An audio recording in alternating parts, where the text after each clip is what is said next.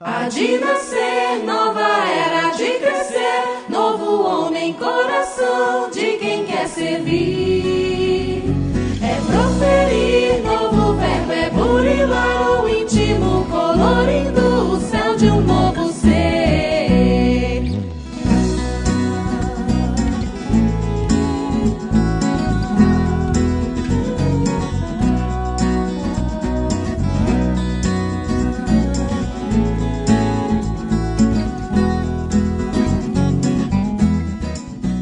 Olá pessoal, estamos iniciando mais um episódio do Pode Ser. Aqui é Thiago Franklin e nascer, viver, morrer, renascer ainda, progredir sempre, tal é a lei. Olá pessoal, aqui é Fred Cornélio. O vento assopra onde quer e ouves a sua voz, mas não sabes de onde vem nem para onde vai. Assim é todo aquele que é nascido do Espírito. João, capítulo 3, versículo 8. Aqui é Afonso Chagas. A minha frase está no Evangelho de João, no capítulo 3, versículos 3 e versículo 5. Quando Jesus define: Aquele que não nascer de novo não pode ver o reino de Deus. E depois: Aquele que não nascer da água e do espírito não pode entrar no reino de Deus. Olá para todos que nos ouvem, eu sou Fernando Couto e em sintonia com o Afonso, eu lembro de Jesus também em João 3, perguntando para Nicodemos: "És mestre em Israel e não sabes destas coisas?" É isso aí pessoal, estamos aqui juntos hoje para poder falar sobre reencarnação. Nossos convidados para este episódio são Afonso Chagas e Fernando Couto. Lembrando que no episódio anterior falamos sobre a formação da mentalidade cristã. Sendo assim, vamos para mais uma leitura de e-mails e recados do Pode Ser. Há de nascer,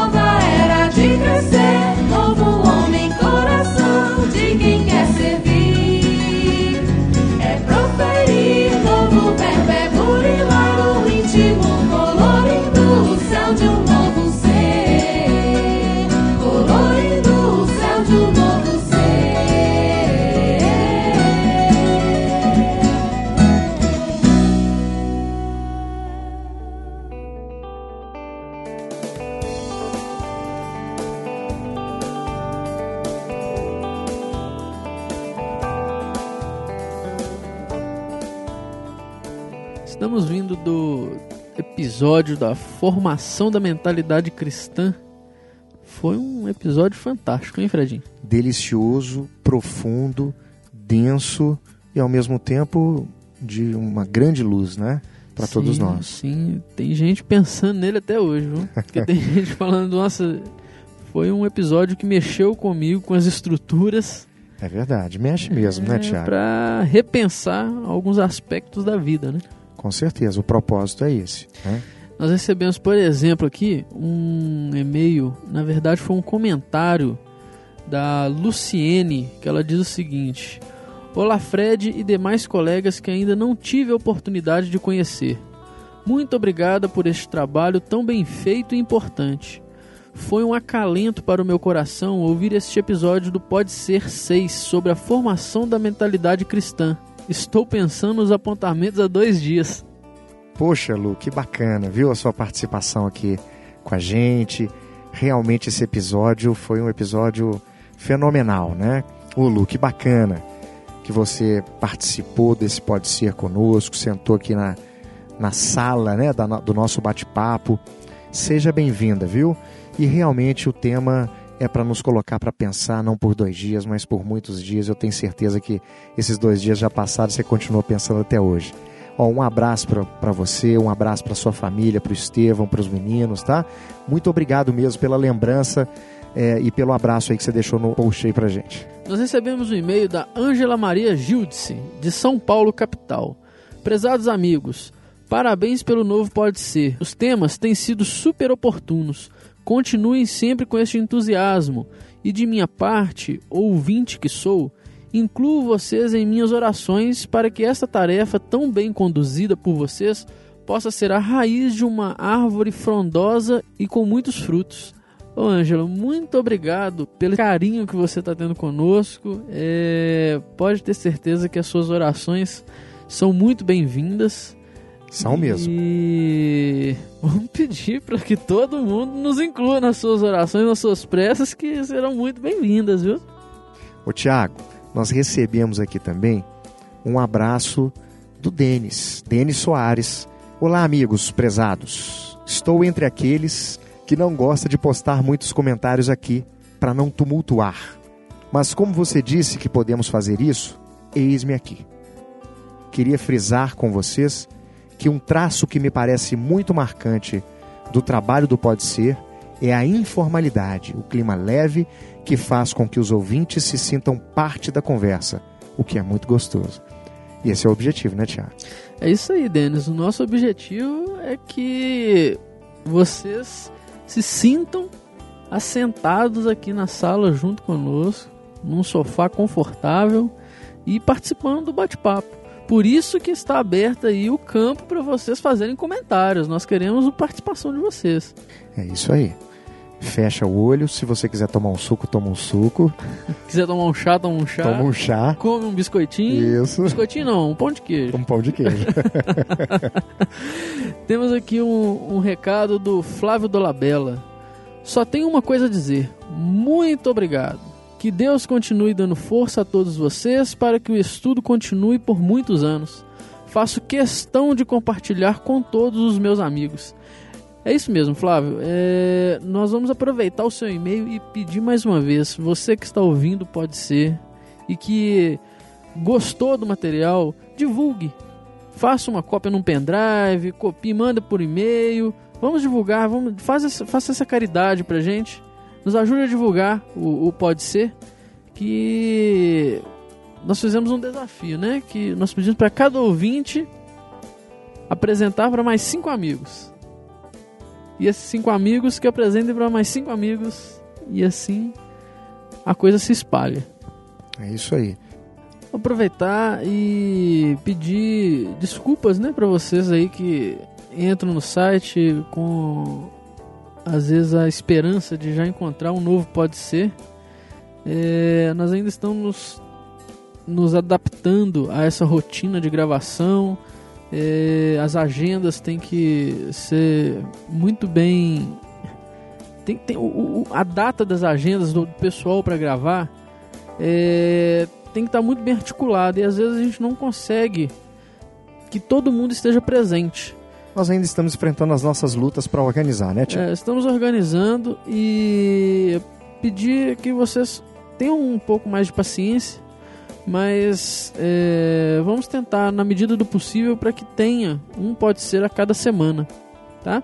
E aproveitando que para informar que no dia 11 nós não teremos um episódio. É, nós vamos tentar manter a periodicidade da semana, mas no dia 11 de março não teremos um novo episódio porque por causa do período de carnaval, né? Praticamente todo mundo do, do, do ser que participa vai estar em encontros de carnaval, de mocidades, de- das suas casas espíritas e não vamos ter como gravar. Então fica esse recado para vocês. Mas continuem postando, continuem nos apoiando e nos empurrando para frente, porque nós precisamos aí desse apoio, viu? Isso aí. Na próxima semana nós teremos um novo episódio. No dia 18, vocês podem ter certeza que nós voltamos com a postagem do episódio. E fica um abraço para vocês e vamos para um novo episódio que está uma delícia. Isso aí.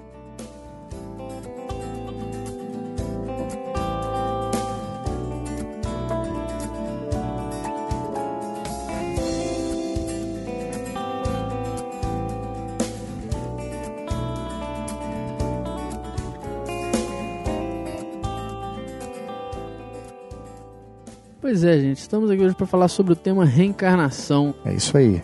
Estamos aqui com os nossos amigos Afonso e Fernando para poder conversar sobre esse tema. O fato é que nós, em vários outros momentos aqui no nosso Pode Ser, podemos grifar que a reencarnação, o conhecimento, o entendimento da reencarnação em si não, não vai salvar ninguém.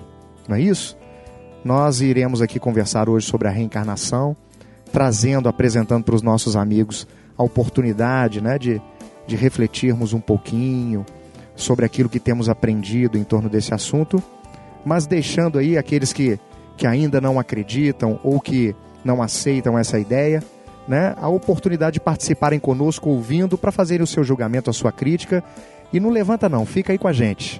Né? O papo aqui vai ser, no mínimo, muito gostoso, um papo amigo. Fernando, Afonso, sejam bem-vindos. Vocês estão aqui em casa. Obrigado pelo convite. Nós achamos que o tema reencarnação é extremamente consolador.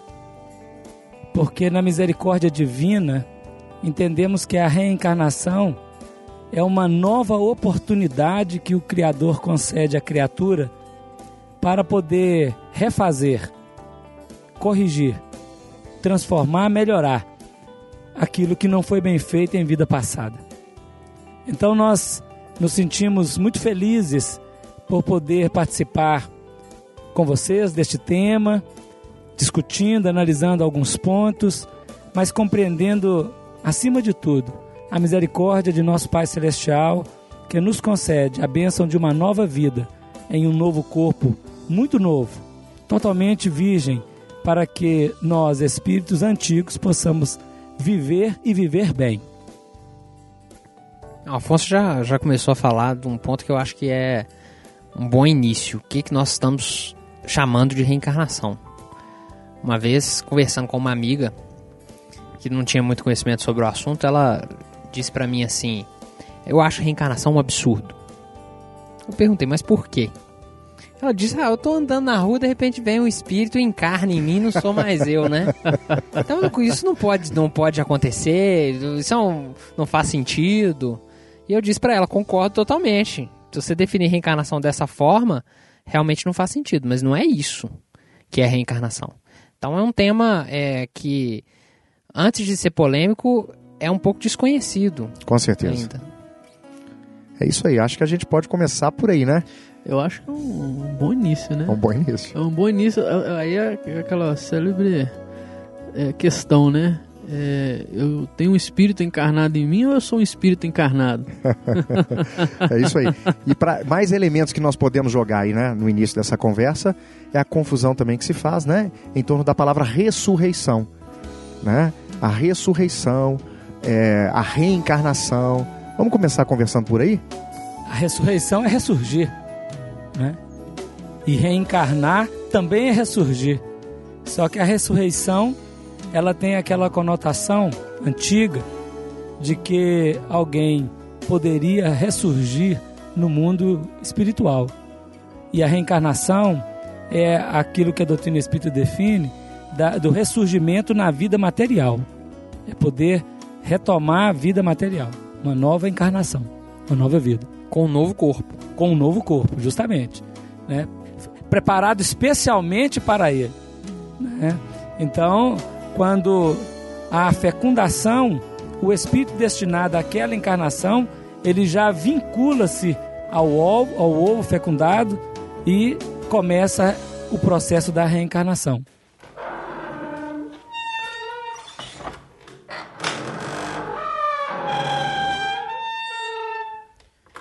Eu acho que a gente podia começar desde o início, né? Que é, acho que é a questão da morte. É a morte do corpo, né? É, é, a libertação do espírito do corpo carnal.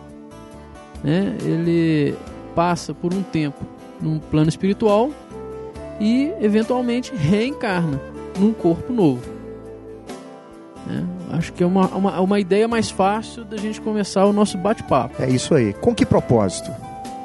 Com que propósito né, esse espírito é, nasce, vive, cresce, desencarna, passa por um período no plano espiritual e depois volta. É interessante a gente procurar pensar na relação que a gente tem com o tempo.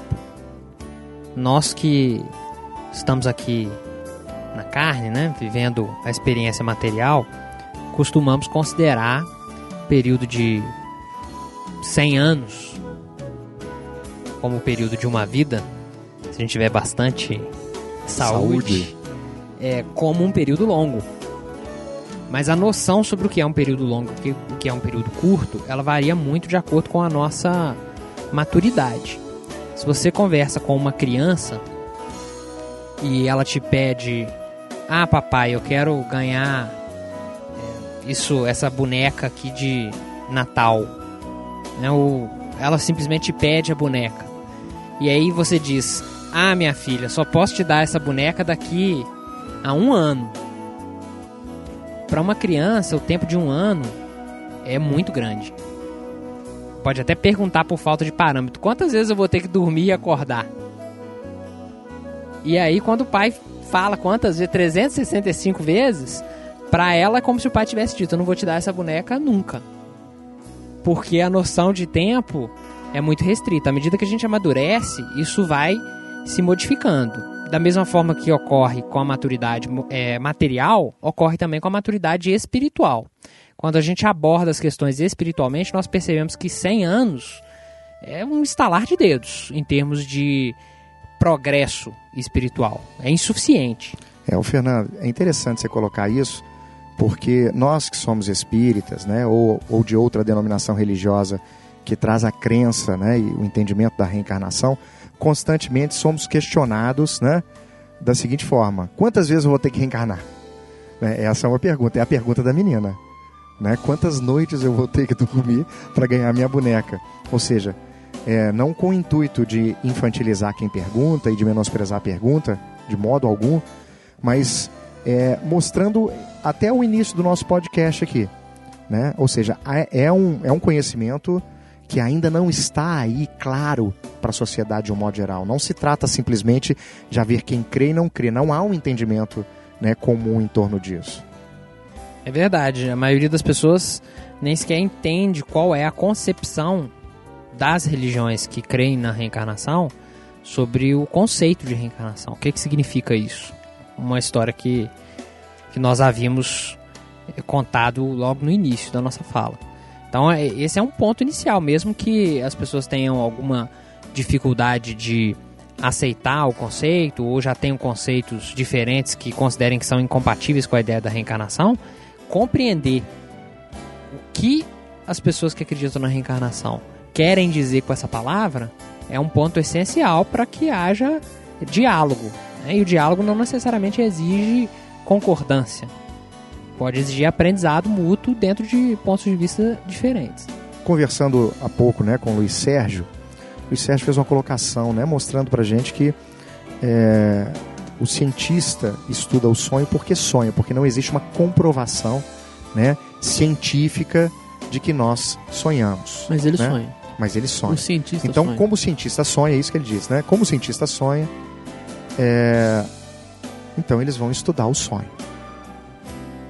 Como nós não lembramos da existência passada, muitas vezes nós temos dificuldade em aceitar, em conceber a reencarnação.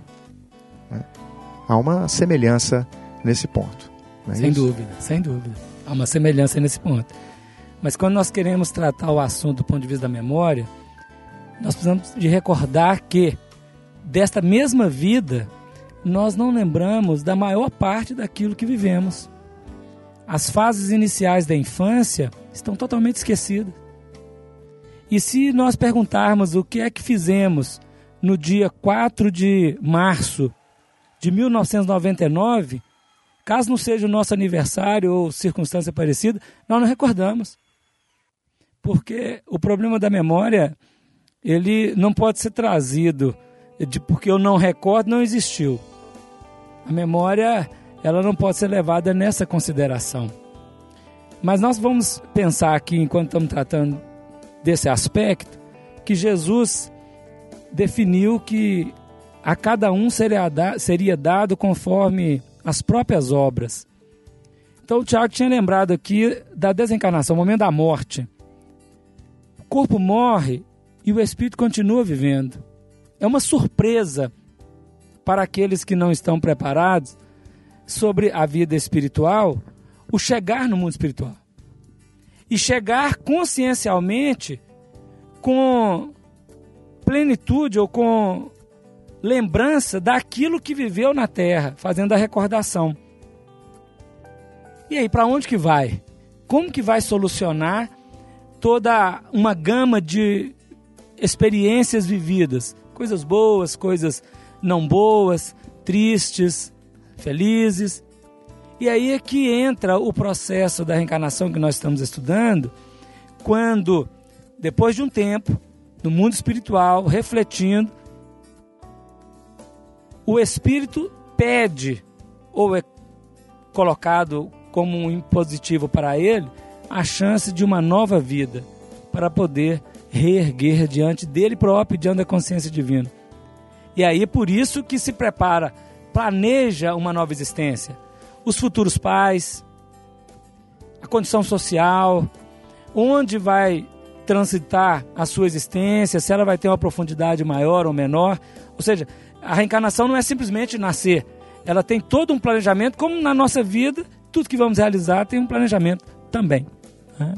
É interessante a gente poder olhar isso, né, Afonso? Porque é, a gente começa a ver uma obra divina que é grandiosa.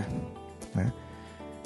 Quando nós observamos a nossa vida, nascemos, né, zero anos e vamos viver aí, se der tudo muito certo, né, até os 100 anos, né? Mais de 80. mais de 80, né? A vida tem um sentido desse modo. A vida tem um sentido. Até mesmo para a gente poder empreender na vida com o propósito de ser melhor, há um sentido se nós observarmos uma vida de 100 anos. Mas há um outro sentido, agora já não mais para o homem carnal que vive, ainda que seja espiritualista, que acredite em recompensas né, futuras. Há um outro sentido muito mais né, profundo se ele entender que é uma alma eterna e que o que Deus espera dele não é que ele seja um bom marido, que é maravilhoso ser, nós ainda estamos nessa, né? Um bom amigo, um bom filho, um bom cidadão, uma pessoa honesta. O sentido é outro porque nós conseguimos entender que teremos que ser como Cristo. E isso é o muda nosso modelo coisa e guia, não é? A nossa meta. nossa meta. Né? Então nós não estamos nessa vida com o propósito de seguir né, o fulano, o Beltrano, que são pessoas boas, o meu avô, o meu pai, que é uma referência, embora muitas vezes tenhamos esse exemplo maravilhoso para seguir e para caminhar com eles. Mas passamos a ter um guia maior, que, que é Jesus, né? Para todos nós. E ao mesmo tempo esse é um plano bem ambicioso.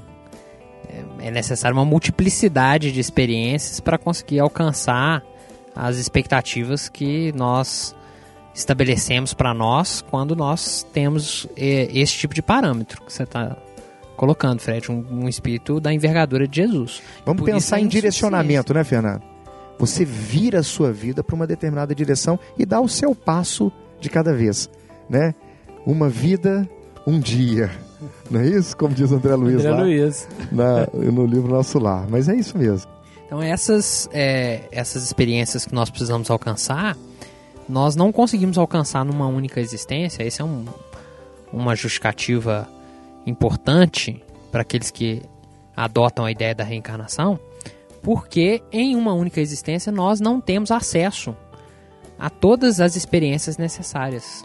Nós Ceia de não- perfeitos. não conseguimos ser, por exemplo, homem e mulher numa mesma existência. As experiências são diferentes. Não conseguimos é, viver em culturas diferentes. Podemos até viver em duas, três culturas se tivermos uma vida muito cosmopolita, né, que já não é a regra, é a exceção, mas mesmo assim com limites muito grandes. Então, para conseguir vivenciar essas experiências diversas que são necessárias para a nossa caminhada, para o nosso progresso e aprendizado, a a multiplicidade das existências é um mecanismo, uma ferramenta indispensável.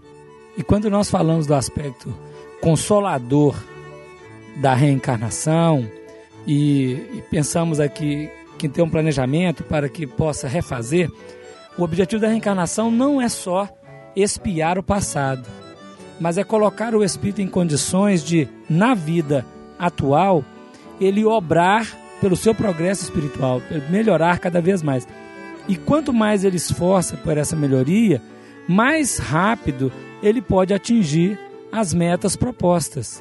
né? Ele não está definido que deveria encarnar é, ilimitadamente. Mas o, o espírito que, que não progride, que não se esforça, naturalmente ele fica recapitulando, repetindo, repetindo, repetindo a lição. Igual o aluno ocioso e preguiçoso que também não consegue avançar nos seus estudos, de, é, delongando o, o currículo, o, o curso. O espírito que apropria da reencarnação e toma essa direção que o Fred está lembrando aqui, que é o modelo e guia que nós temos, que é Jesus, ele vai alcançar mais rapidamente a sua meta. Não é isso? Então, nós podemos dizer que nós estamos matriculados numa escola que se chama Terra. Uma escola, Emmanuel chama de uma universidade sublime, com vários cursos e disciplinas, onde bilhões de espíritos, nos dois planos da vida, atualmente nós somos quase 7 bilhões reencarnados. Eu fico questionando então em que série estou. em que série estou? Quantas bombas já tomei nessa universidade divina, Afonso? É, ao, ao, ao, currículo, esse currículo nós não temos acesso ainda, né? Não temos, não temos, né? Mas, ao que parece, né? a nossa consciência, cada dia que passa, vai despertando para a compreensão da misericórdia divina e nos colocando naquele entendimento de que somos integrantes de uma coletividade. Somos integrantes de uma sociedade e que na expressão de Jesus é o amor incondicional a todas as pessoas. Onde nós vamos então, à medida em que o nosso altruísmo amplia, nós vamos compreendendo que o entendimento da vida já está fazendo presente. Já deixamos ou começamos a eliminar o egoísmo. Se pudermos pensar assim, né? em que série que estamos. Né? Porque a, a série é sair da, daquilo que é elemento material para espiritual, do egoísmo para a caridade, do orgulho para a humildade. É nessa transição.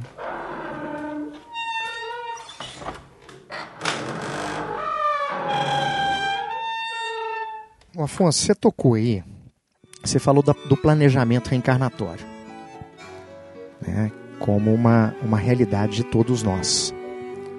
E, e falou também de recapitulação, né? nós vamos vivendo, há um planejamento reencarnatório.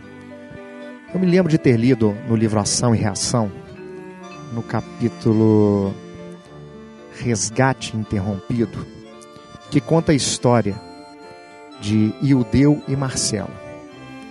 Nesse capítulo, é, Ildeu era casado com Marcela, eles tinham três filhos, um rapaz, um garoto, né? E duas meninas. E mas o, o marido Ildeu, ele ele estava mantendo um relacionamento fora do casamento com uma outra mulher e pensando em cometer um crime para poder ficar com a outra mulher sem perder as filhas com quem ele tinha um verdadeiro afeto.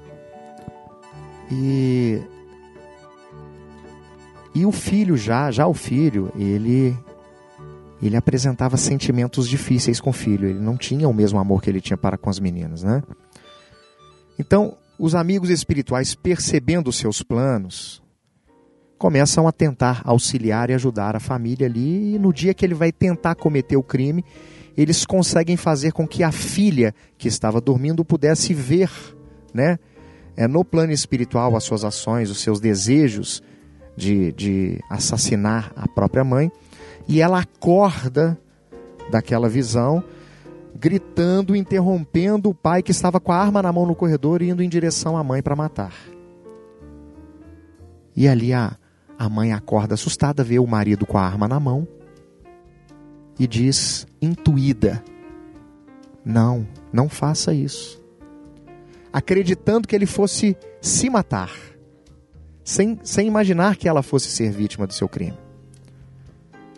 Então diz: não faça isso. Se você quiser continuar com ela, vá e seja feliz. No livro está escrito que naquele momento foi como um alívio para ele, né? Porque ele foi um, uma forma dele conseguir a sua liberdade, ainda que não fosse totalmente né, do jeito que, que ele gostaria. Bom, depois disso, no plano espiritual, o André Luiz começa a receber explicações é, em torno do que estava acontecendo. Primeiro, o André Luiz questiona sobre o divórcio. Mas espera aí, vocês incentivaram o divórcio? Aí ele recebe o esclarecimento de que, para evitar um mal maior, o divórcio seria ali, naquele caso, uma bênção. Né? Depois eles começam a dizer, começam a contar para André Luiz a história desse casal em outra existência, onde situações também difíceis haviam acontecido e que a Marcela, que era esposa, havia sido vítima e que o filho que ele não gostava havia sido um ex-marido, um ex-segundo marido da Marcela que ele, se eu não me engano, matou também. Então, estou chegando no ponto que eu queria. Aí o André Luiz, aí o, o espírito começa a esclarecer, o André Luiz, se eu não me engano, é o Silas diz para ele mais ou menos assim: Vocês não podem esquecer que a reencarnação no resgate é recapitulação perfeita. E ele vai explicar, né, parafraseando, dizendo mais ou menos assim: que se nós não nos prepararmos hoje com o, o conhecimento espiritual, com a doutrina, com a moral evangélica, seremos tentados amanhã e cairemos amanhã nas mesmas faltas que aconteceram ontem. Não é isso? Isso mesmo. Então, isso já traz para nós um ponto importantíssimo, que é nós compreendermos qual é o papel do conhecimento espiritual, do conhecimento evangélico e da própria reencarnação nas nossas vidas, para compreender os dramas e os sentimentos que muitas vezes nos envolvem e muitas vezes que se iniciam sem muita justificativa. Não é isso? Então, acho que seria um ponto que nós poderíamos aí discorrer um pouquinho sobre ele. Há uma tendência, a gente observa isso nas obras espíritas, da repetição dos mesmos erros. Espíritos em sucessivas reencarnações caem, por vezes, na mesma, na mesma situação que complica o seu processo evolutivo. É como se fosse uma prisão, né, Fernando? Que o espírito se vê, né? Por condicionamentos, é mais ou menos isso, né? Sim, porque há uma dificuldade, primeiro, de reconhecer o problema dar um exemplo aqui para vocês entenderem o que eu estou querendo dizer. Uma pessoa do meu conhecimento uma vez estava prestes a formar na faculdade e já não formava porque tinha tomado bomba na mesma matéria pela terceira vez. Matéria lá do começo do curso, um curso da área de exatas, em que isso é até relativamente comum, né? E, e aí eu lembro de presenciar uma conversa dessa pessoa com uma terceira pessoa sobre esse tema. E, e esse terceiro, que era o pai dele, perguntando: Mas então, você está estudando? Agora vai? E aí a resposta dele era a seguinte: Não, não estou estudando porque eu já sei a matéria. Eu tomei bomba casualmente, o professor me perseguiu três vezes com professores diferentes. É. A gente gosta de fazer isso, né? É Deus. É, É Deus. é Deus. Deus que quis. Deus que quis. A culpa não é minha, né? A culpa não é minha. Então, em termos de reencarnação, isso também acontece. É uma pessoa que tem um problema, às vezes, com o abuso de determinada substância ou com ah, um, um comportamento inadequado no campo da vivência da sexualidade ou uma ganância, a cobiça por dinheiro, por bens materiais adquiridos a qualquer preço. Há normalmente uma pauta que tende a se repetir é, em experiências diversas. E o mais curioso é que as situações que suscitam essa tendência, elas aparecem justamente para que a pessoa tenha a oportunidade de ter uma atitude diferenciada. Quem toma bomba faz a mesma prova, né? Vai fazer outra prova daquela matéria em que foi reprovado, não de outra. Fernando, e como o aluno vai fazendo a mesma prova e vai ficando expert na prova, né? Vamos pensar nisso aqui. Eu me dedico numa vida a, a ser um, um grande comerciante. Numa outra vida, me dedico a ser um comerciante ainda maior. Porque as minhas conquistas no campo do aprendizado vão, não é isso? Então, na verdade, né, nós vamos desenvolvendo capacidades, vamos aprimorando, né, a nossa inteligência.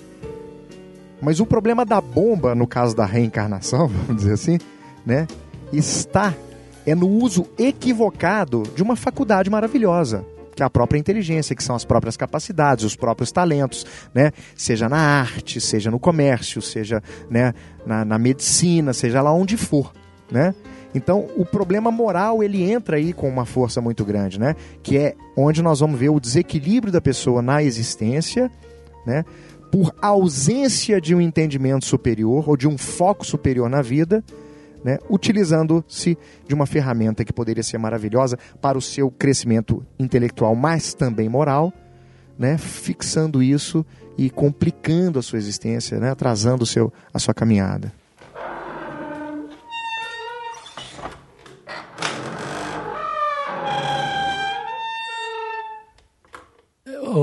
Ô Fred, na hora que você contou esse caso do livro Ação e Reação, é, remeteu imediatamente aqui, dentro do tema da reencarnação, o, o, o valor da família.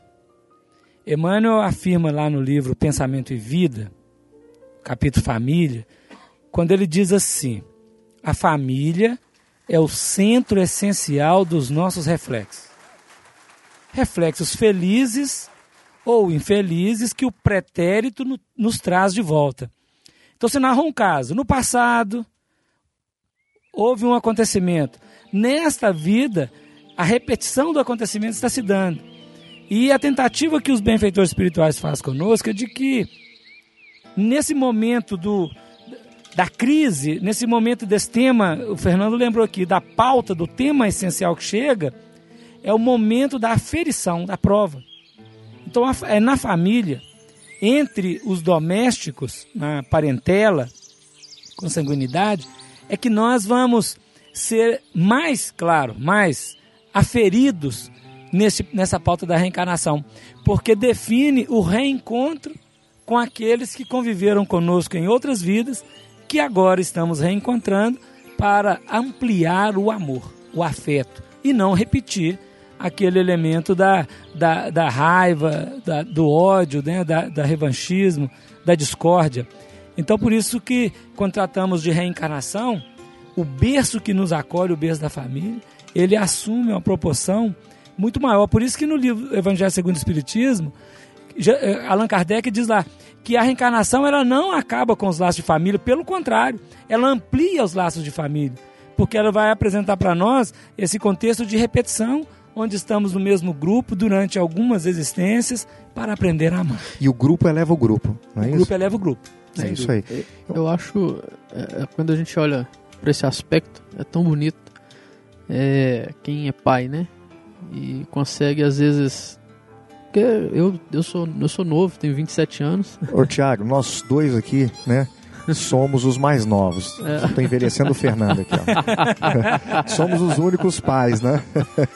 Pois é, eu tenho, eu tenho um, um- um filhote de 6 anos, né?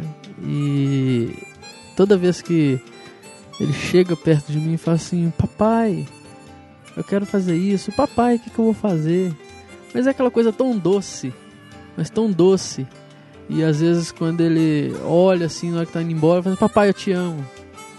E aí você pensa: Poxa vida, quantas vezes fomos algozes, né? E agora Deus nos coloca um de frente pro outro pra ele me olhar e falar: Papai, eu te amo. Mudar tudo, né? Muda tudo, é uma energia que transforma.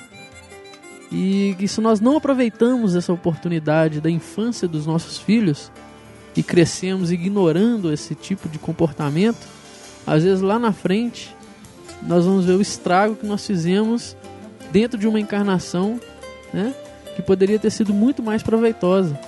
Eu falo porque eu conheço outras pessoas que perderam essa oportunidade e hoje tentam correr atrás e aí já não dá mais.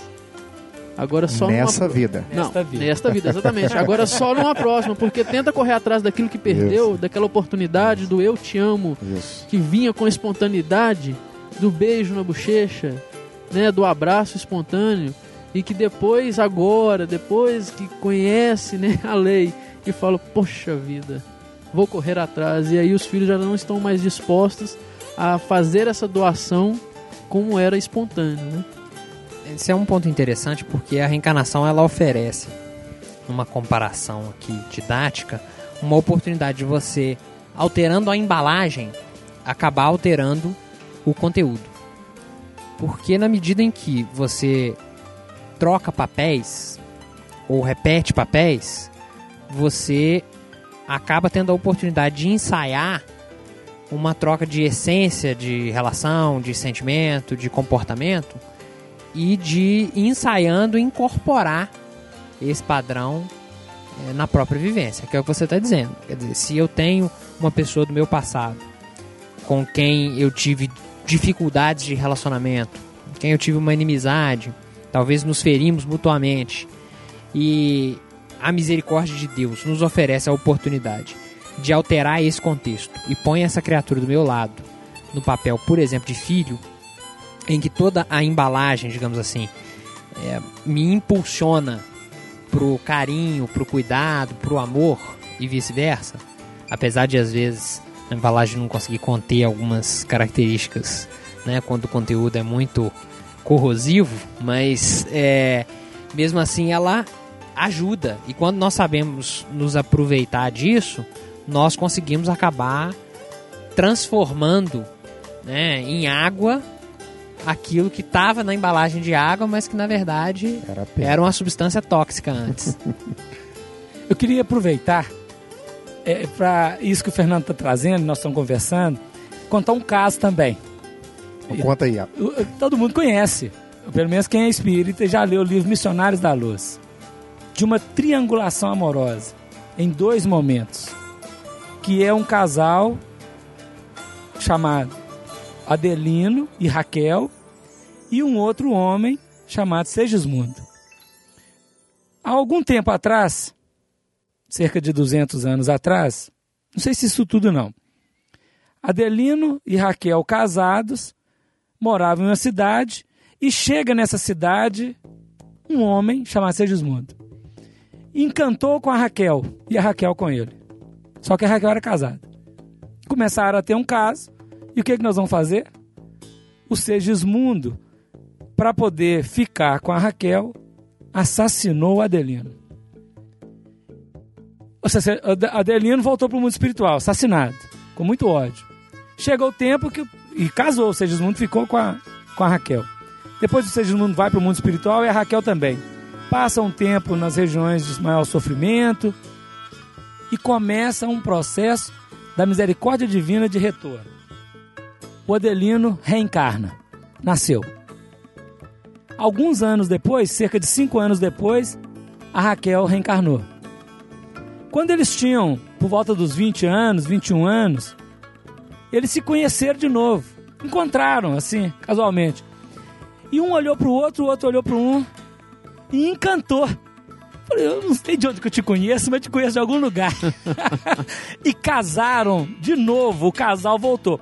Olha que lá atrás, a Raquel tinha traído o Adelino, ele tinha sido assassinado, mas a reencarnação aproximou e os dois reencontraram. Novamente, marido e mulher tiveram um filho.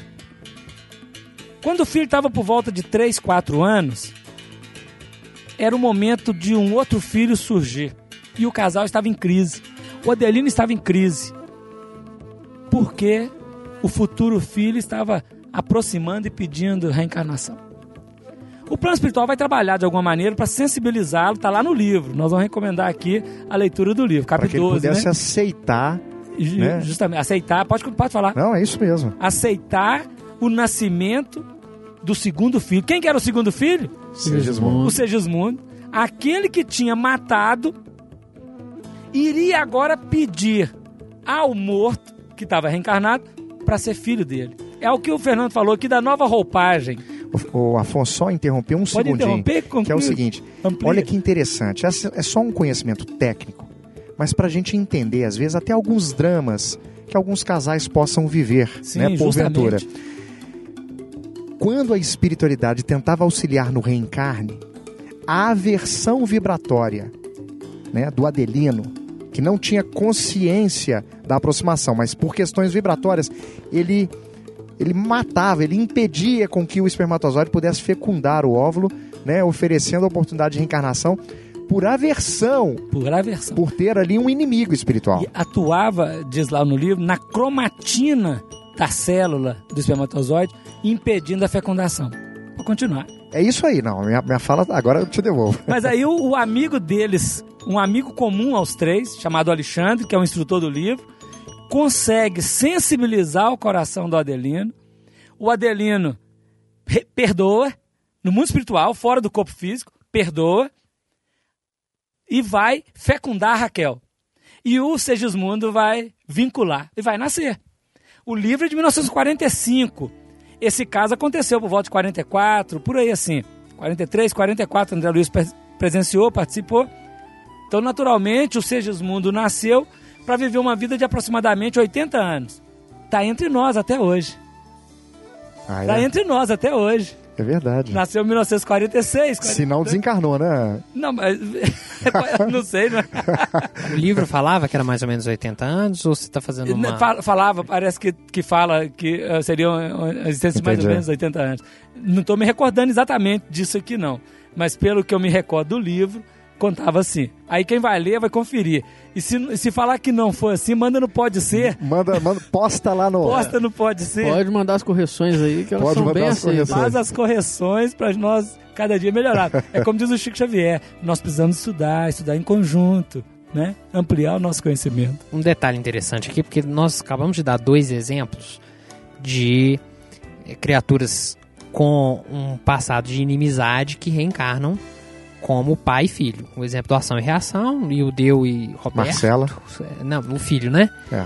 E o Deu, acho que era Roberto o nome do, do rapaz, agora também não tenho certeza. E aí, Adelino e Sigismundo.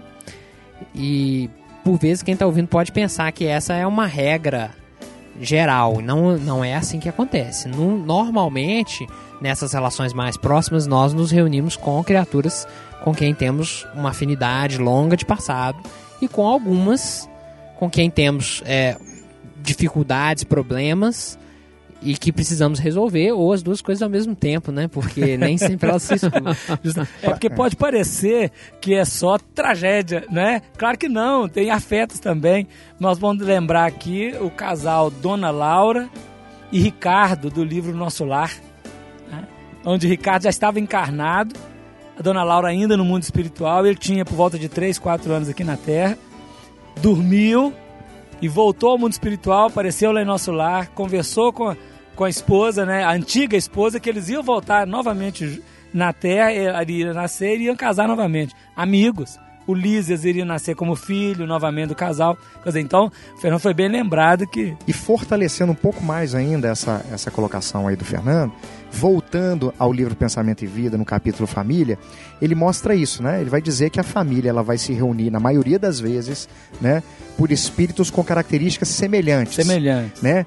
Na, na virtude e na dificuldade, nas imperfeições. Então, né, ele cita ainda, né, o problema do alcoolismo, muitas vezes familiar, né? Que nós vamos entender, ele vai dizer assim, uma herança é, psicológica, ele vai dizer alguma coisa parecida com, ele vai usar um termo parecido com esse, né? Mas foi nesse capítulo, Afonso, que eu entendi uma frase, uma colocação de Jesus, um ensinamento de Jesus, quando Jesus diz assim, né? Aquele que deixar pai, mãe, irmão, né, família, por amor de mim, herdará o cêntuplo. No sentido de que nós muitas vezes somos, mergulha somos mergulhados numa família, reencarnamos junto com os nossos afins, com aqueles que, que juntamente conosco, né, desenvolveram, por exemplo, no campo da arte, muitas vidas, né, desenvolvendo o talento artístico e perdendo a oportunidade bendita de uma, de uma encarnação para poder servir alguém, fazer outras coisas que são essenciais para a caminhada do espírito. Então torna-se importante, dentro do núcleo familiar, abandonar a família no sentido de abandonar o padrão. De Não abandonar repetitivo. o comportamento comum e de conseguir sair né, daquela hipnose familiar, né?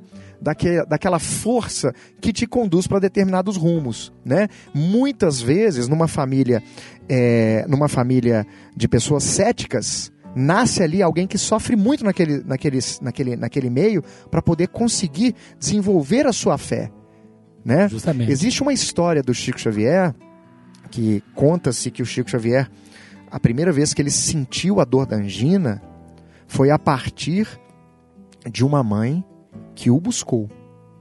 A mãe e o pai eram ateus, totalmente cético, e o filho, desde pequeno, demonstrava um interesse por Deus.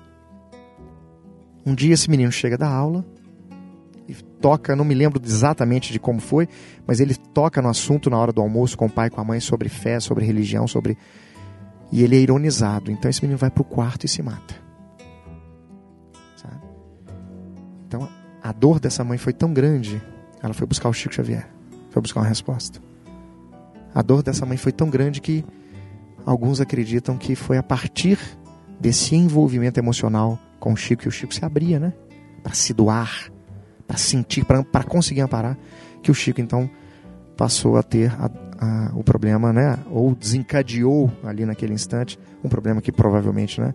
Certamente ele já já possuía, que era no coração angina, né? Então isso isso mostra, né? a, a a atenção em vários níveis que nós temos que ter com as pessoas que estão ao nosso redor, né? Um, um, colega nosso, né? o Luiz Sérgio, que esteve aqui conosco fazendo sobre a formação da mentalidade cristã, muitas vezes ele nos chamou a atenção para isso, né? O cuidado que nós temos que ter é, com a nossa família nas duas mãos, né? Porque se nós recebermos um filho que é um Francisco de Assis, nós temos que tomar cuidado para não atrapalhar a caminhada dele para né, Deixar Deus. vir a mim os pequeninos não é e não os impeçais. Exatamente. Por outro lado, nós também precisamos nos é, no, é, buscar condicionamentos outros, né, além daqueles que fazem, que compõem a imperfeição do nosso grupo, né? Então acho que esse ponto é um ponto muito interessante também que a gente tem que abordar.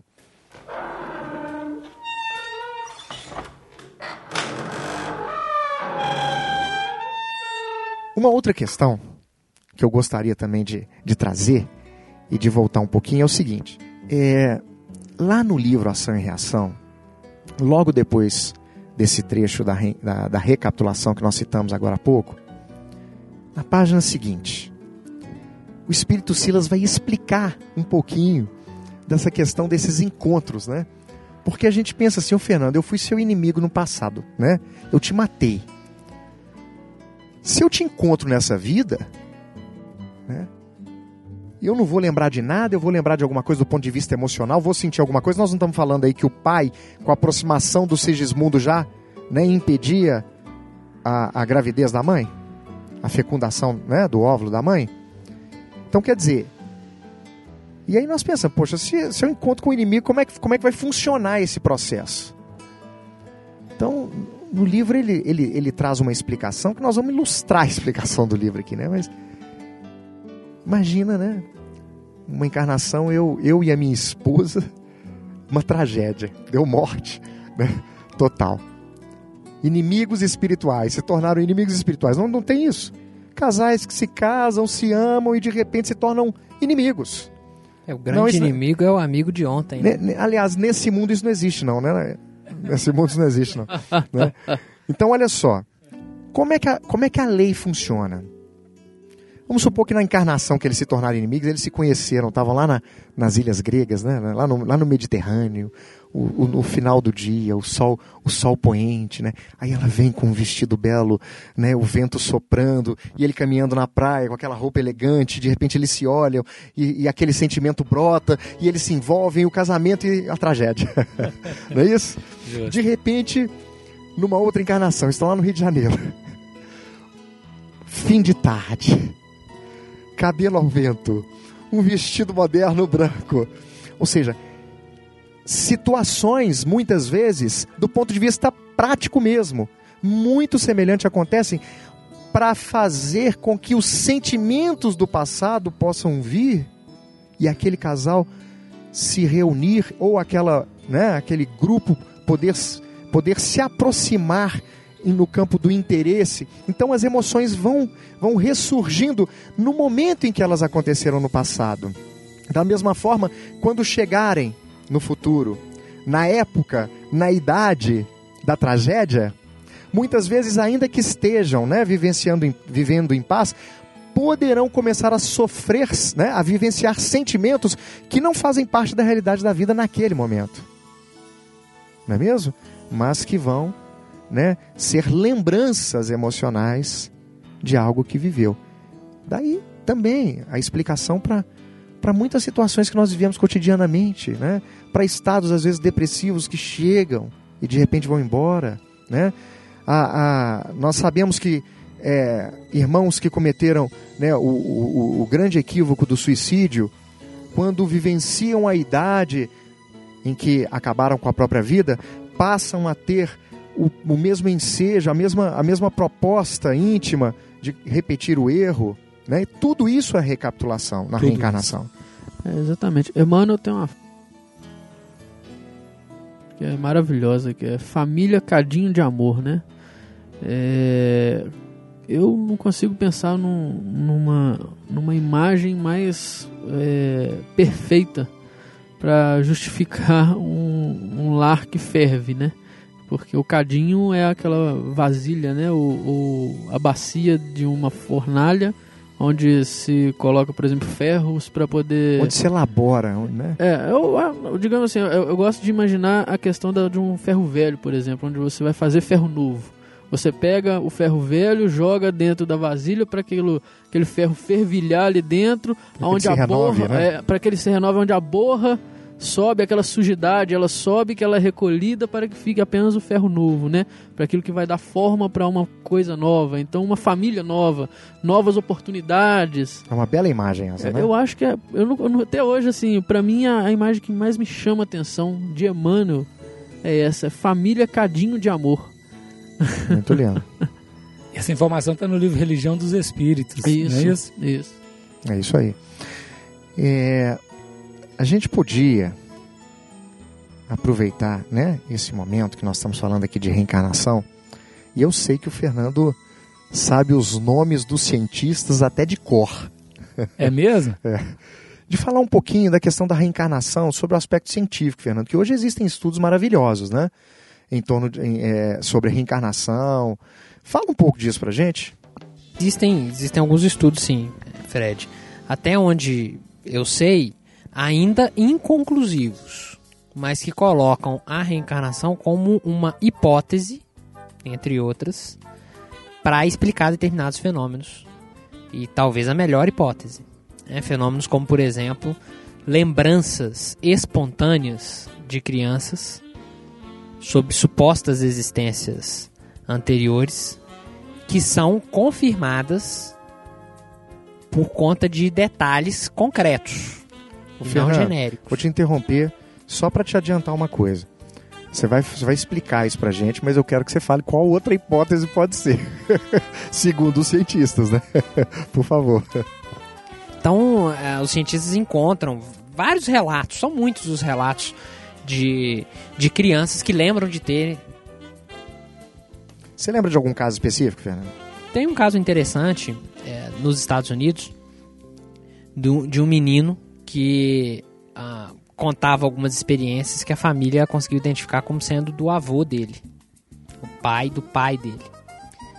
E, e o menino tinha algumas lembranças assim interessantes, como por exemplo ver fotos antigas de família e identificar como irmã dele uma tia que ele nunca tinha conhecido, que era afastada da família, que não sobre a qual nunca, nunca se falava dentro do ambiente doméstico, pelo relato dos pais, né, que são relatos merecedores de confiança é, nesse aspecto. E, e de afirmações espontâneas pro, pro pai dele, né, dizendo: Ah, eu te ensinei isso, agora você vai me ensinar. E isso numa família que não tem a reencarnação como um contexto religioso nem cultural. Que, o que fortalece é, a hipótese de que o menino pode mesmo ser a reencarnação do avô dele. Isso é um caso.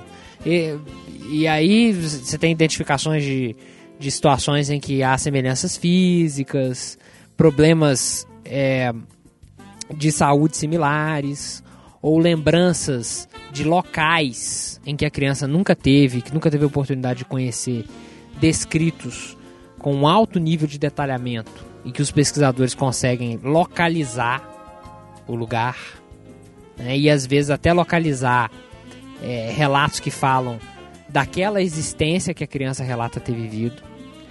E a reencarnação aparece como uma hipótese muito forte. Fernando, você tem alguma fonte aí para poder indicar para. Tem um, um, um psicólogo, um psicólogo não, um psiquiatra infantil norte-americano, que é um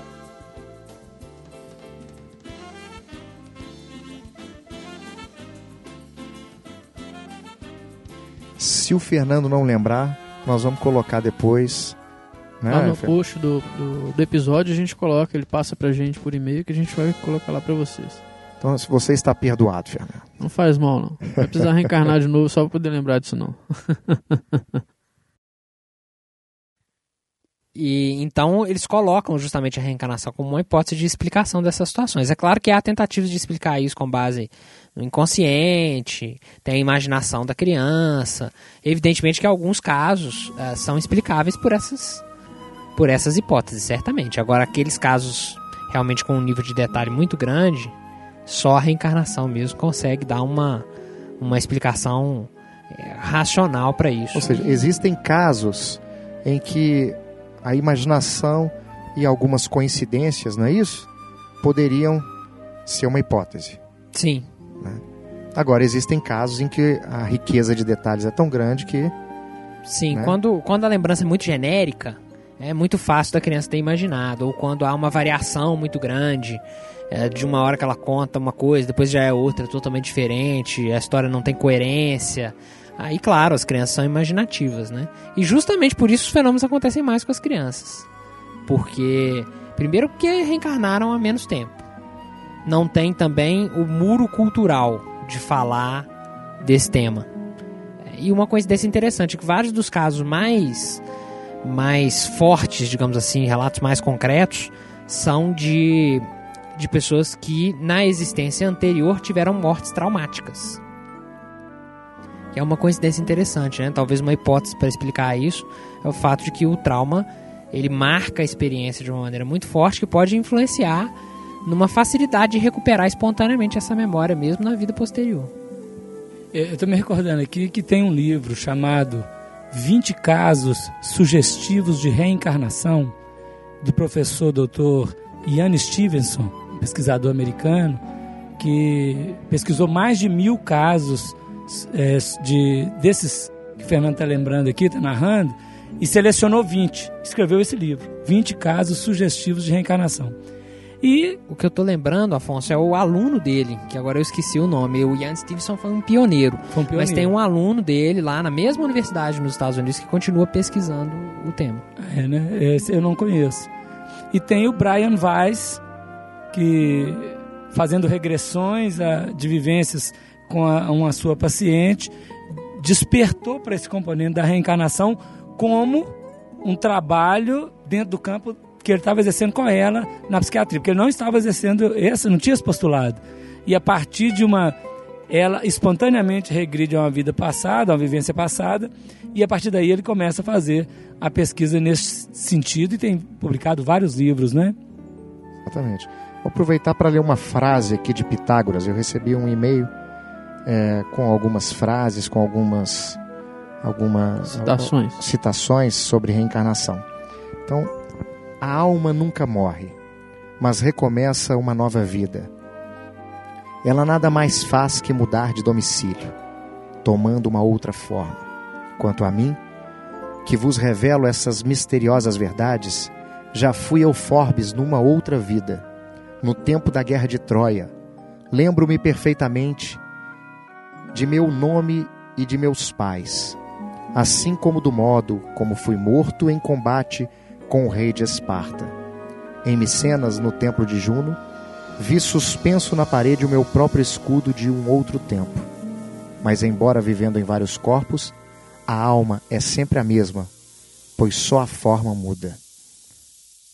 Bonito, né? Muito bonito. E eu estou lembrando, enquanto você está lendo aí, que Leon Denis, um grande trabalhador do espiritismo da primeira hora, no campo filosófico, ele diz assim certa feita: Eu tenho um terrível privilégio, o privilégio de recordar minhas vivências passadas. Porque muita gente fala assim: Ah, eu queria recordar quem que eu fui. né? Mas a tônica do passado, geralmente essa encarnação é melhor do que as vidas passadas. A encarnação que nós estamos, nós estamos bem melhor, porque o progresso é incessante. Né? Então nós evoluímos já. E se a gente avaliar a nossa tendência hoje e projetar para o passado, é bem pior. E várias vidas ainda, pode ser. E o Leon Denis, eu vou contar o caso aqui. Eu, eu li esse livro tem 21 anos. Então eu posso enganar em alguma coisa, mas vamos lembrar. Vou contar e alguém que souber nos ajuda. Problema do ser, do destino e da dor? né? Não, eh, foi num outro livro de comentários sobre a vida dele. Em que ele disse assim: numa determinada existência, ele era um general e precisava de iludir o exército inimigo para conquistar. A semelhança do cavalo de Troia. Então ele fingiu-se morto. Colocaram-no no esquife e cantaram a marcha fúnebre e os inimigos deixaram passar. O general morto conseguiu com isso, na ilusão do inimigo, tomar a batalha e vencer a batalha. Numa outra vida, ele tem um caso de catalepsia e é sepultado vivo. Então, numa existência, olha como é que são as situações. Se eu estou recordando bem, ele fingiu de morto e conquistou uma vitória. Numa outra vida, ele é aparente morto, aparentemente morto, foi sepultado vivo. Então nós podemos dizer que é uma da lei de causa e efeito. Lei de causa e efeito, dentro do processo da reencarnação. Então nós não podemos brincar. Eu não quero recordar do meu passado, quem que eu fui. Basta olhar as nossas tendências, a minha tendência hoje é a definir do, do que, eu andei fazendo. Né? Preferia até esquecer o que eu lembro, né? Dessa vida mesmo. É? Algumas partes. Nessa vida tem algumas coisas que só de lembrar já me dá arrepio. Não é isso? Todos nós.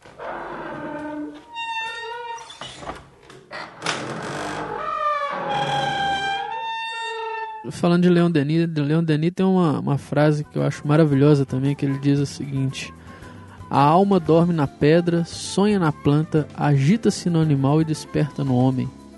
É isso aí. Pegando esse gancho, vou ler mais uma frase, Thiago. Você vai ver que Pode- você rolou a bola, agora eu vou fazer o gol. Deixa, eu, deixa eu dar uma de zagueiro aqui então. É, na hora que você leu a frase do Pitágoras antes, eu lembrei da questão da, da diferença que existe entre as crenças antigas na reencarnação, porque a reencarnação é uma crença muito antiga, né? Ela não é recente como a doutrina espírita.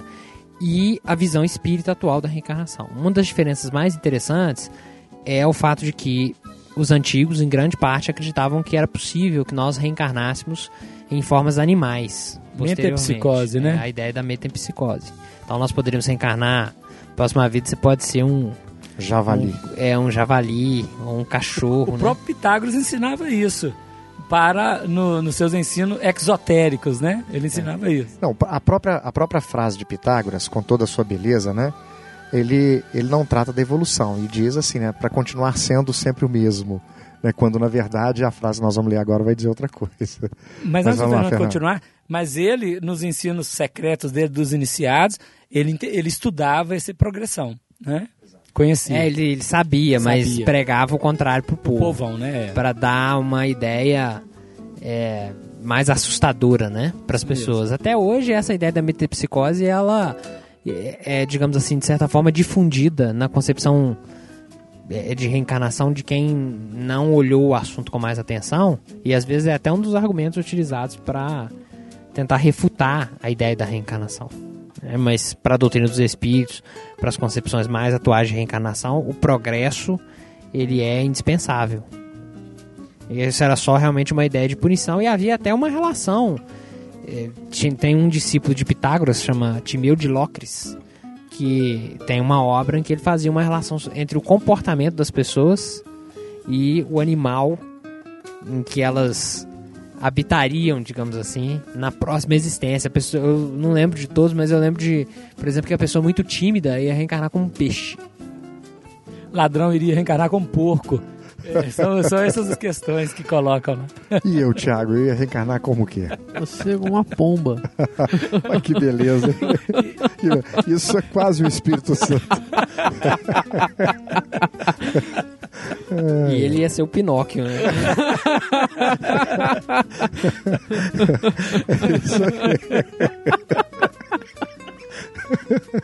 É isso aí. Então, Depois dessa eu vou ler uma frase. Leia a frase, vamos, traz a frase. a frase de um poeta islâmico. Ele escreveu essa frase, é, quer dizer, ele nasceu em 1210 e desencarnou em 1273 depois de Cristo. Claro, né? Islâmico. Fui mineral, morri e me tornei planta. Como planta morri e depois fui animal. Como animal morri, depois fui homem. Por que teria eu medo? Acaso fui rebaixado pela morte? Vi dois mil homens que eu fui, mas nenhum era tão bom quanto sou hoje.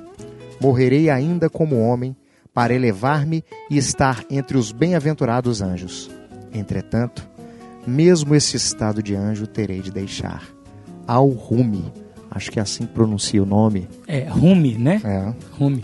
R-U-M-I. É, A-L-R-U-M-I. Ele tem um, um soneto maravilhoso, que eu não sei pronunciá-lo agora, mas é muito bonito também. E lembrando então, nisso que nós lemos aqui, de Leon Denis e de, do Rumi, a, a reencarnação ampliou o horizonte.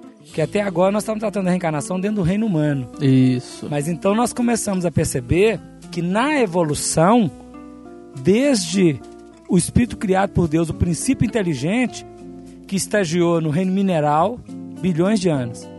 No reino vegetal, milhões de anos. No reino animal, outros tantos milhões de anos, até atingir, como ser pensante, a condição hominal.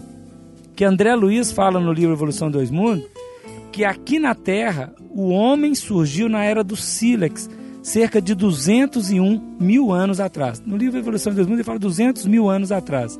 Ou seja, de lá para cá nós temos feito todo um progresso evolutivo até chegar à cultura atual. Lembrando que temos aí a entrada dos capelinos em determinado momento da nossa história, que o Haroldo, inclusive, estudou lá na, na palestra do Apocalipse, né, a chegada dos capelinos. Então a trajetória é longa. E o estágio no reino vegetal e animal durou um tempo de 1 bilhão e 500 milhões de anos. Está no livro Evolução em Dois Mundos também, no capítulo 3 e no capítulo 6, esta informação. Então a, a, a, nossa trajetória é muito longa. É uma trajetória maravilhosa, né? É, existe uma frase no livro é, Evolução em Dois Mundos que nos mostra né, esse propósito da evolução que eu acho espetacular, falando da energia sexual, do instinto sexual. A frase é assim: e o instinto sexual, por isso mesmo traduzindo amor em expansão no tempo, vem das profundezas por nós inabordáveis, quando agrupamento das mônadas celestes se reuniam magneticamente umas com as outras para a obra multimilenar da evolução. Que maravilha! Maravilhoso, né? Eu, eu, eu, eu sei repetir essa frase porque eu, porque eu estudo evolução, só por isso. Né? Mas essa frase vai dizer pra gente o quê? Que desde o princípio, a força que nos move, o instinto sexual, é o amor em expansão no tempo. Né? Todo esse processo, toda essa força de evolução nossa, é o amor em expansão no tempo. Então, quando nós chegamos na fase hominal e que começamos a reencarnar, né, com o propósito de desenvolver inteligência, nós estamos, na verdade, constituindo em nós a capacidade de, daqui a pouco, discernir o amor. Discernir as coisas para escolhermos esse amor, para entrarmos né, com as nossas escolhas no campo do amor. Para depois, como diz né, o Rumi, ser anjo, mas depois deixar de ser anjo. Né? Avançar. E avançar. Deixa eu trazer aqui só uma lembrança. É a do- frase que o Tiago trouxe no início, né? Sempre, né, Tiago? Sempre. Progredir sempre. Sempre. Tal é a lei. Tal é a lei. No Livro dos Espíritos, na questão 888, letra A, São Vicente de Paulo dá uma resposta muito grande sobre a esmola. Mas ele fala assim, no meio da, da, da sua resposta: Amai-vos uns aos outros, eis toda a lei, lei divina, mediante a qual governa Deus os mundos. O amor é a lei de atração para os seres vivos e organizados. A atração é a lei de amor para a matéria inorgânica. Ou seja, é isso que você falou agora há pouco, traduzido com uma outra palavra, no sentido da evolução, da vida. Assim como, né, falando de evolução, nosso tema não é esse, mas falando de evolução, né, o amor, atração, o amor sensibilidade, o amor instinto. Lázaro no Evangelho segundo o Espiritismo vai traduzir o amor de três formas, né? O homem insurge tem instintos, avançado e corrompido tem sensações, mas instruído e depurado tem sentimentos. Esse é o ponto delicado do a- Do amor. Do E o amor. ponto delicado do amor, do sentimento, é o amor. é o amor. Não no sentido vulgar do termo, mas um sol interior que condensa e reúne em seu ardente foco todas as revelações e aspirações sobre-humanas. Esse menino merece ser pomba? Não é? É. É só evolução que eu consigo falar. assim, só esse termo. só evolução. Que maravilha. Né? gente. Todas as revelações e aspirações sobre-humanas, ou seja, não o sentimento no sentido comum. Né? Ou seja, nós estamos vivendo nessa, essas vidas, reencarnando, aprendendo, desenvolvendo intelecto e moral para alcançarmos algo que é sobre-humano e que é um sol interior. Sol vai ser para a gente símbolo o quê? De potência inigualável.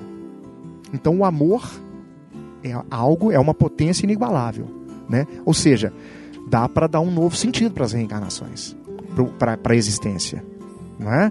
Porque a gente começa a caminhar sabendo que tem uma que tem algo que é muito grande, que é muito maior do que 100 anos de idade, que é muito maior do que um seu, do que ser um velho sábio, com todo o valor que a sabedoria de um senhor possa, né, possa ter para nós, mas nos rumos do infinito.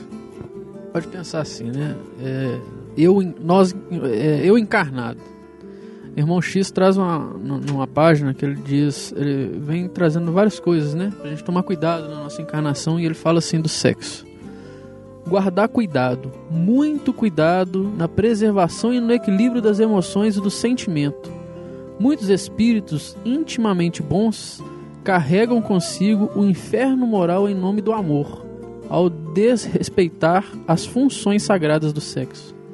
O Tiago, no livro Vida e Sexo, também no livro Ação e Reação e também no livro No Mundo Maior, André Luiz e Emmanuel colocam pra gente que as tragédias né, das guerras e das epidemias não conseguem é, fazer trazer tantos prejuízos para o planeta como o amor mal orientado né? Ou seja, as consequências kármicas da nossa sexualidade, do mau uso dessa ferramenta, do amor mal orientado, do amor. Você lembra da expressão, Fernando? Do amor. Acho que é o amor mal orientado, né? Depois a gente corrige se tiver, se tiver equivocado lá no post. A gente posta lá, né? E ele traz na mesma página sobre a fé também, que ele diz o seguinte: Cultivar a fé em Deus é cumprir os preceitos religiosos esposados. É horrível a responsabilidade que- de quem conhece o caminho e não se equilibra nele. Quanto mais preparo religioso, mais deveres a cumprir e maior responsabilidade espiritual. Impressionante, né?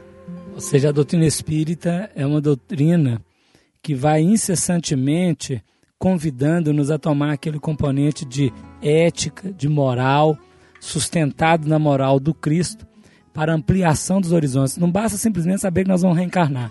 Não basta simplesmente viver e encontrar. Não. Mas tem um propósito muito maior. Crescimento espiritual. E quando a gente toma posse desse conhecimento, né? Porque conhecer e ainda errar é que é o mais triste, talvez, né? É, todo, todos nós temos as nossas dificuldades, né? Todos nós passamos e sabemos qual é o nosso calcanhar de Aquiles, né? Acho Pelo que- menos queremos saber no, no, é, no- no- o mínimo, né, Tiago? Não, não. E vamos Acho que- descobrindo a não, cada dia. Todo mundo sabe. Qual é o seu, o seu calcanhar de Aquiles nessa encarnação, todo mundo sabe. Quais são as suas dificuldades. Porque a gente vê muita gente falando, não, eu gostaria de fazer regressão para saber quem eu fui no passado. Eu não preciso disso. Olha qual é o seu maior problema hoje, que você vai descobrir qual era o seu problema no passado. Eu não preciso fazer regressão para isso. Eu só tenho que olhar pro meu, pro meu homem, o homem que eu quero me tornar um homem novo, eu vou descobrir qual é o homem velho que eu fui. Se você olhar para dentro de si, você consegue saber se foi um guerreiro, se foi um Dom Juan, não é isso? Isso. É nesse sentido, é isso mesmo já. Né? Gente, do ponto de vista filosófico, né? Vamos falar um pouquinho da reencarnação, é, tentando falar um pouquinho aí de justiça divina, né? Porque a reencarnação ela vai trazer explicações para muitas, né, para muitas pessoas no campo que, que estão sofrendo. Você começou falando disso, né, do consolo maravilhoso, né? De repente você vê uma criança sem culpas aparentes, não é isso? Sofrendo, perdendo a vida, né, passando por tragédias, nascendo numa família muitas vezes que vai ser né, agressiva, violenta. E de repente você vê pessoas que fazem o mal, que não são honestas, que passam por cima dos outros e a vida parece lhe sorrir. Né? Onde é a justiça em tudo isso? Né? É, a ideia da reencarnação, é, eu acredito que ela tem um embasamento, sobretudo filosófico. O embasamento científico é uma coisa ainda em desenvolvimento, o embasamento bíblico é, é forte, mas é sempre discutível, porque é uma questão de interpretação é, e é preciso respeitar todas as interpretações. Agora, o, o, embasamento filosófico nós consideramos realmente que é bastante forte em termos da ideia de uma justiça divina que seja racionalmente compreensível. Claro, se a gente partir desse, dessa premissa. É, a razão tem que estar tá aí para você poder aceitar isso, né? Esse, esse, essa abordagem, né, Fernando? Ah, é. Porque se, se a gente não tiver essa premissa, aí a, a, a discussão vai para uma, uma outra, uma outra é, metodologia, digamos assim. Agora, dentro de uma, de uma premissa de racionalidade da justiça de Deus e da existência de Deus também, claro, a reencarnação acreditamos que é uma ideia bastante forte em termos de oferecer uma solução é, aceitável para essa realidade que nós conhecemos das disparidades.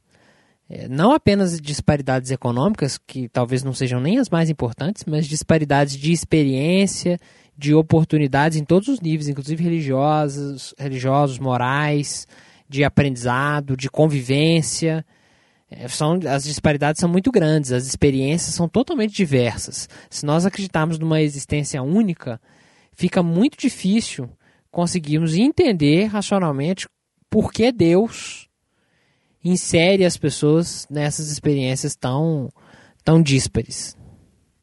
Se a reencarnação é planejada, nós falamos disso aqui antes, né?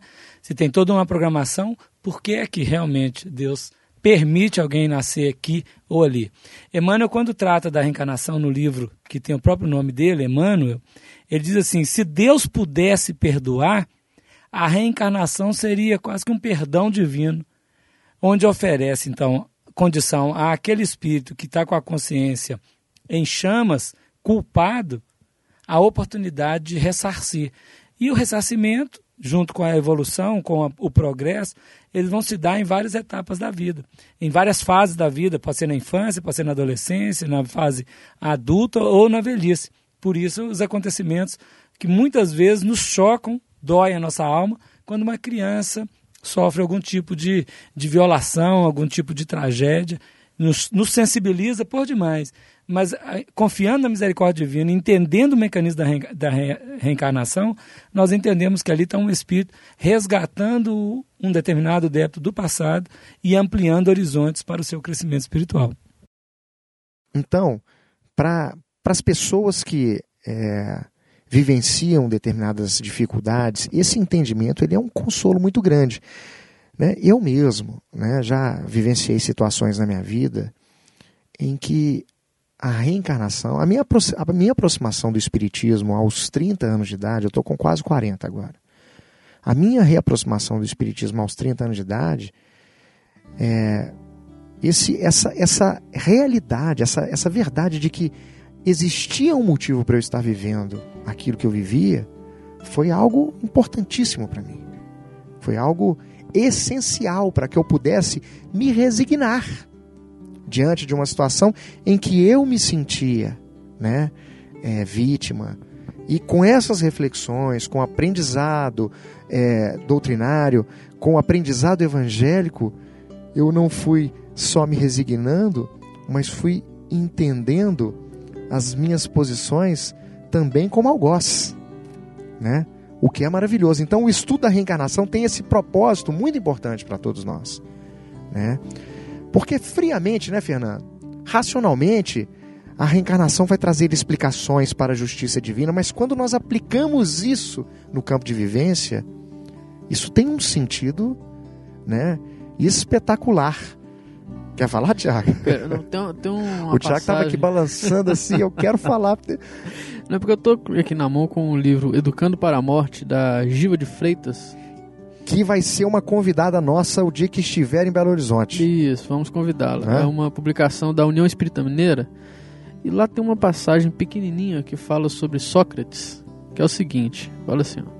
Sócrates, filósofo grego que viveu no século 5 a.C., foi condenado à morte por seus concidadãos sob a acusação de estar corrompendo a juventude. Xantipa, sua mulher, inconformada, alegou que a sentença era injusta. E Sócrates respondeu: E querias tu que fosse justa? Eis um grande exemplo de sabedoria e serenidade diante da vida e da morte.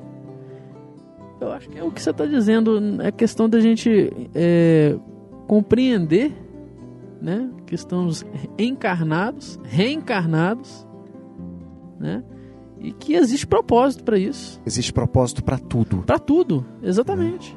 Existe propósito para tudo e tudo é para o seu bem. Tudo. E nesta questão da, da esposa do Sócrates com ele, antes ela tinha dito assim: Sócrates, os teus juízes te condenaram à morte. E ele diz assim: Mas os meus juízes também estão condenados à morte pela natureza. Eu vou morrer amanhã. Eles irão morrer daqui a 40 anos, mas não tem importância não, eles também vão morrer. Porque o problema não é morrer, né? É como morre. esse livrinho também é interessante. É, ele tem algumas definições e aí ele traz aqui as definições no vernáculo, na ciência, na filosofia e nas religiões para a morte. Eu acho que seria interessante a gente trazer algumas coisas e descortiná-las sobre elas, que eu acho que para chegar na reencarnação a gente tem que passar pela morte primeiro, né? Com certeza, né? Então, Primeiro, primeiro se morre uma vez para reencarnar. Não é isso? Pra reencarnar. Porque aí alguém pode perguntar assim, mas quem que morreu? Morreu como, né? A primeira vez, onde é que tá a primeira vez negócio, quem né? nasceu primeiro é o ovo a galinha. o ovo né? a galinha. Então vamos, já que a gente está falando no aspecto filosófico, vamos no aspecto filosófico primeiro. É, na filosofia. Para a filosofia, a morte é a cessação da vida, é a inexistência. Morrer é deixar de existir, de ser uma individualidade, o não ser. Para filosofia materialista, né? Isso, Materialista. materialista, exatamente. É porque eu não falei das religiões. É a questão da filosofia materialista do mundo aí, né? Que a filosofia do Sócrates, Platão, de Pitágoras, ela não estava nessa, nessa vertente, Isso. né? Então, para essa filosofia materialista, morrer é isso, é o não Isso, ser, é não porque ser. toma como base corpo, matéria. Atomoi. Hoje eu estava no velório, despedindo de uma grande amiga. E uma companheira, conversando comigo assim, na hora de, do sepultamento, disse assim: Nós estamos diante da única verdade da vida, que é a morte. Eu pensei comigo: Nós estamos diante da maior ilusão da vida, que é a morte. Porque ninguém morre. Cessa o funcionamento biológico, mas prossegue triunfante a vida do ser que não está na matéria, mas que utiliza a matéria, que é o espírito. Esse é o grande brado que o espiritismo vem dar, vem, vem é, acabar com o materialismo. O espiritismo, ressurgindo o espiritualismo verdadeiro, vem falar. Você passou pela definição da ciência também, né? Que diz assim: para a ciência, a morte é a desagregação das células que compõem o corpo, a paralisação das funções dos órgãos e a ausência de estímulos vitais à organização física. Druso ou Silas, no livro Ação e Reação, vai dizer assim: em todos os planos do universo, somos espírito e manifestação, pensamento e forma. Mostrando isso pra gente. O espírito organiza a matéria, organiza o corpo Isso. que vive. Nós abrimos aqui, né, falando, o espírito sopra onde quer, não sabe de onde vem, nem para onde vai. O corpo a gente vê. né? O corpo a gente vê. Nasceu, viveu, morreu, foi enterrado ali. né? Só o de Jesus é que eles estão procurando até hoje. E para as religiões, a morte não é apenas o fim da vida, é a separação do corpo e da alma e a entrada desta na vida espiritual. Nenhuma crença existe que não ensine o dogma da imortalidade da alma, razão de ser da própria religião. E eu, queria aproveitar essa questão da entrada na vida espiritual, porque às vezes muitas pessoas questionando sobre a reencarnação é, fala que não consegue entender onde tem tanto espírito, né? E aí no, no senso espírita ditado por Emmanuel no livro Roteiro, chamado o capítulo Grande Educandário, Emmanuel vai dizer que a população da Terra total entre encarnados e desencarnados é cerca de 24 bilhões de espíritos. Nós temos atualmente aproximadamente 7 bilhões reencarnados, ou seja, nós temos ainda 17 bilhões de espíritos encarnados. Então esse processo da reencarnação, ele não, não esgota. Né? Nós estamos em processo de evolução, ampliando o nosso componente de, de crescimento. Então a alma, separada do corpo, o espírito volta a ser espírito, né? vai para o mundo espiritual, continuar todo o seu crescimento, até poder ter uma nova existência. Um ponto que é também uma dúvida de muita gente, talvez fosse interessante comentarmos, é a questão do supostamente a reencarnação suscitar nas pessoas um certo eh, comodismo em relação Ah, a, a buscar o bem. Porque se você tem inúmeras oportunidades, por que não deixar para a próxima? Por que parar de fumar? Agora na próxima eu paro, né? Isso aí a gente escuta, né? Com o cigarro, com posturas íntimas, não é isso? É um mau entendimento, certamente, da reencarnação. É muito incorreto esse entendimento, porque na verdade não é porque eu tenho próxima existência, mas é agora que é a oportunidade. Amanhã eu não sei quais as condições, A cada um segundo as suas obras. cada um segundo suas obras. Agora, então a doutrina espírita, ela dá um esclarecimento que não nos permite postergar para amanhã o que temos que fazer hoje, sem dúvida nenhuma. Porque existe responsabilidade, né, Afonso? Ou seja, a lei divina, através do Espiritismo a gente vem aprendendo, né? Vai dizer pra gente assim: olha, toda facilidade né, gera responsabilidade. Todo crédito que você recebe, né? Te traz aí responsabilidade para poder lidar com esses recursos. Então, uma vida não é algo para ser desfrutado sem responsabilidade. A saúde do seu corpo, né? não é algo que você pode usar para destruir. É para você construir em benefício de si próprio, em benefício da sociedade em que você está inserido. Então, quando nós, quando nós pensamos dessa forma, né? não, eu tenho muitas vidas e tal, você está menosprezando os recursos que você tem hoje. E é da lei divina também que, a, que todo abuso hoje vai representar amanhã uma falta para você. Com propósitos educadores, porque a, reencarnação a lei de causa e efeito, ela é uma lei educadora. Fernando mesmo, né? Na verdade, a doutrina espírita diz isso, acho que se não me engano, o próprio Kardec, né? Você planta, você colhe. Não é justo que você plante espinhos e amanhã acorde ao redor de um jardim florido e cheiroso. Como não é justo que você trabalhe plantando as flores é? na, na sua caminhada e acorde amanhã né, cercado de espinhos. Não é justo que você vá na casa de alguém, destrua a sua casa, destrua a casa dessa pessoa, né? E volte amanhã e a casa esteja arrumada e você destrua novamente. O justo é que você vá lá pedir perdão e ajudar a reconstruir. Não é? Então, esse, esse ponto é essencial para a gente poder entender a reencarnação e entender que os processos de sofrimento né, que nós muitas vezes vivenciamos não é por uma dureza do coração de Deus, mas é um, com um propósito educador. É Deus nos dando a oportunidade de construir aquilo que destruímos, dentro de nós e fora de nós.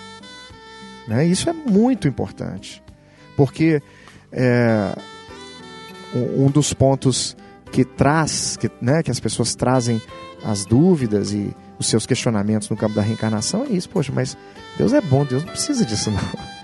Né? Se você, se você é, está com Ele, pronto, acabou o seu passado. Não é assim. Não é assim com um pai, com um filho. O pai prepara o filho. O pai pede para que o filho volte para o quarto e estabeleça a ordem. O pai pede para que o filho volte com os amigos e estabeleça a ordem. Para que o filho, quando cresça, entenda que deve estabelecer a ordem em todas as situações da sua vida. Né? Então, fica aí uma um ponto aí pra gente, né?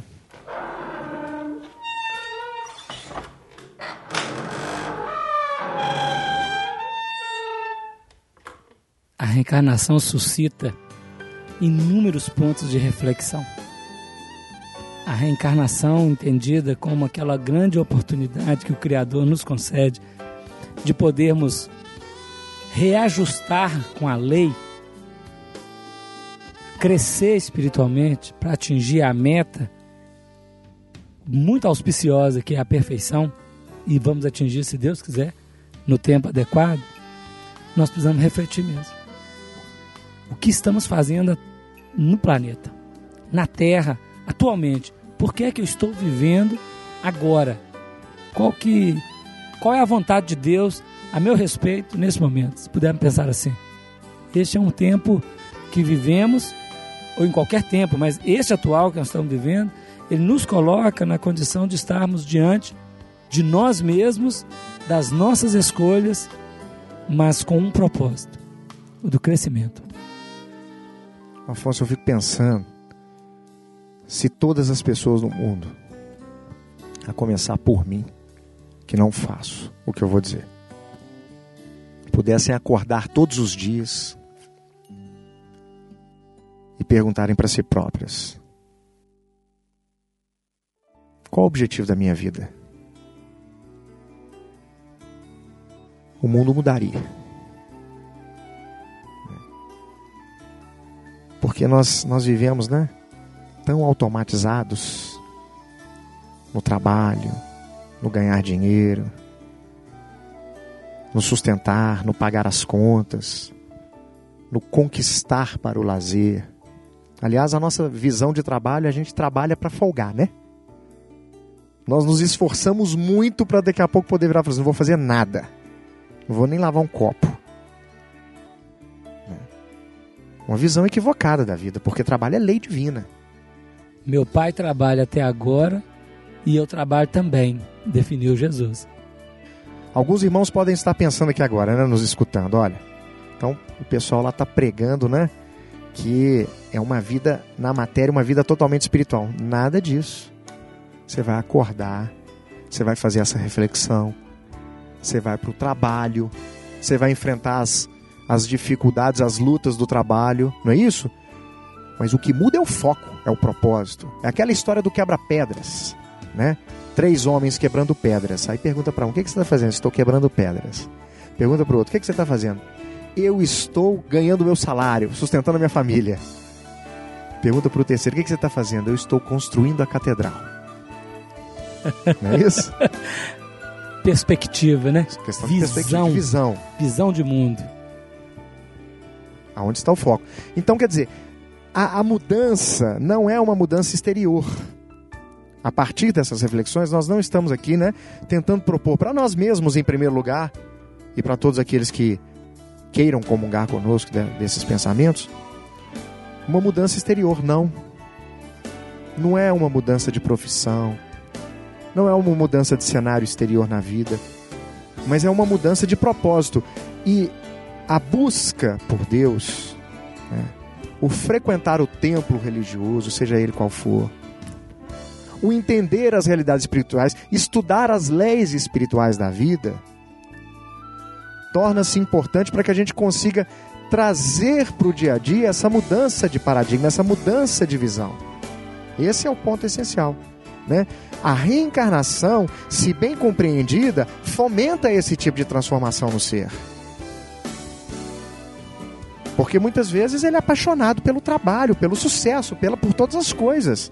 E ele sente isso, ele não vai transformar o sentimento da noite para o dia, mas o entendimento pode dar para ele determinadas disciplinas que em que ele consiga começar a trabalhar dentro de si essa mudança de visão, essa mudança de propósito.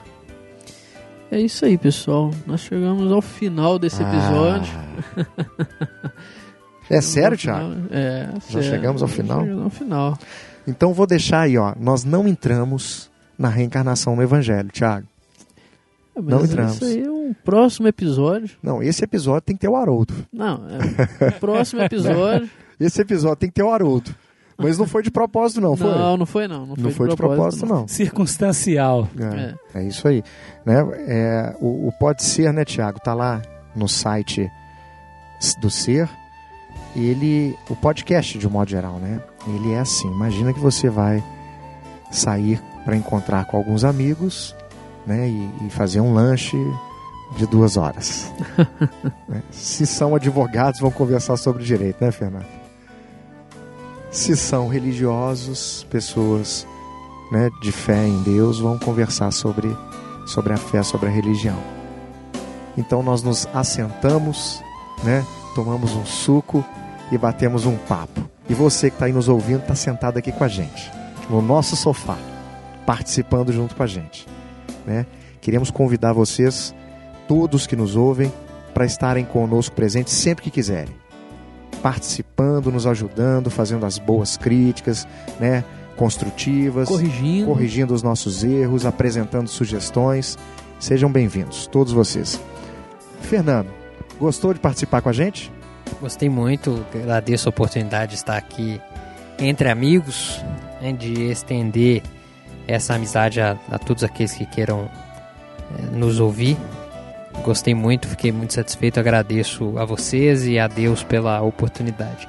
Você vai estar muitas vezes aqui com a gente ainda, viu, Fernando? Como os outros, você também está convocado a participar desse bate-papo. Afonso já participou com a gente uma vez. Pode deixar uma palavrinha final pra gente, Afonso? Quero agradecer todos esses corações generosos que nos permitem né, falar essas questões aqui, nos escutam, corrigem. Agradecer a oportunidade que vocês nos deram, convidaram para a gente poder conversar sobre esse assunto tão instigante, tão gostoso, que é a reencarnação. Desejar a todos muita paz, muita luz na caminhada, que Deus, na infinita misericórdia, possa conceder a cada um aquelas oportunidades benditas para o redirecionamento da própria vida. Muita paz.